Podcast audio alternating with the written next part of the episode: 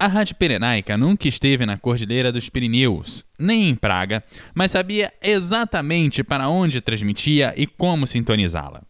Isso é uma história de rádio.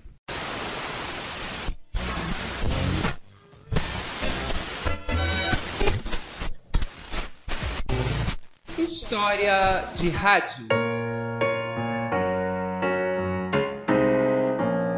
A Pirenaica nasceu em Moscou em 1941, um mês depois que a Alemanha começou a invadir a União Soviética.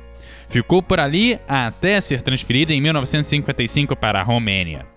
Dizem que o nome Pirenaica foi para deixá-la mais próxima da Espanha, local para onde fazia suas transmissões.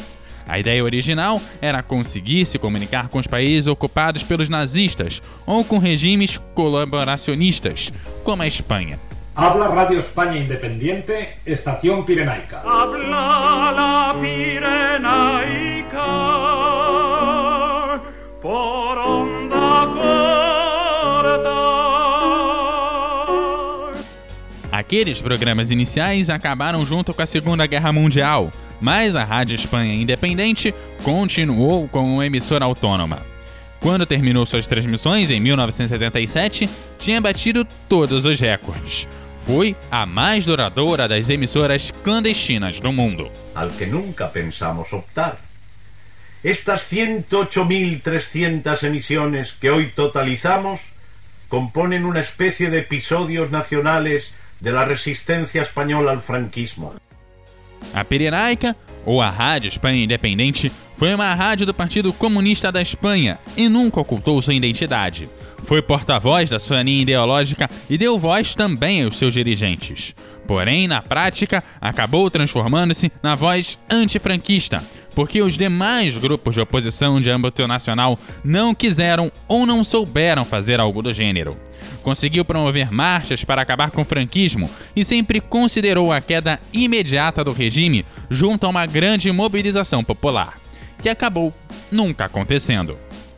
puestas por Franco al servicio de las grandes oligarquías financieras e industriales, han ametrallado ayer una pacífica manifestación de los obreros de la empresa Bazán en huelga desde hace varios días en defensa de sus reivindicaciones económicas y sociales. A Pirenaica chegou a ter fama de exagerada, mas a verdade é que foi uma voz alternativa à propaganda oficial do governo. Chegou a um número de pessoas impossível de se precisar, mas que com certeza existiu. Contribuiu com a educação política de uma série de gerações e serviu para denunciar a repressão.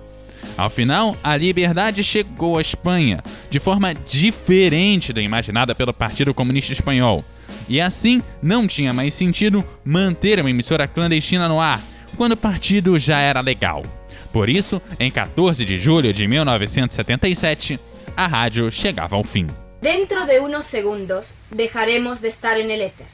Con ese motivo, los redactores y locutores, todos redactores y también locutores que han trabajado en nuestra emisora durante los últimos meses, unen sus voces para hacer llegar a los que hasta estos momentos han sido sus oyentes en todos los confines de nuestra patria, un cordial saludo y los mejores deseos de bienestar, democracia, concordia y progreso social.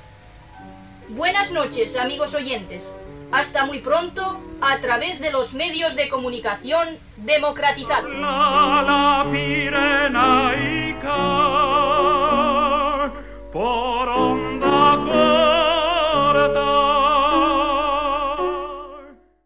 Você está ouvindo o CoutoCast,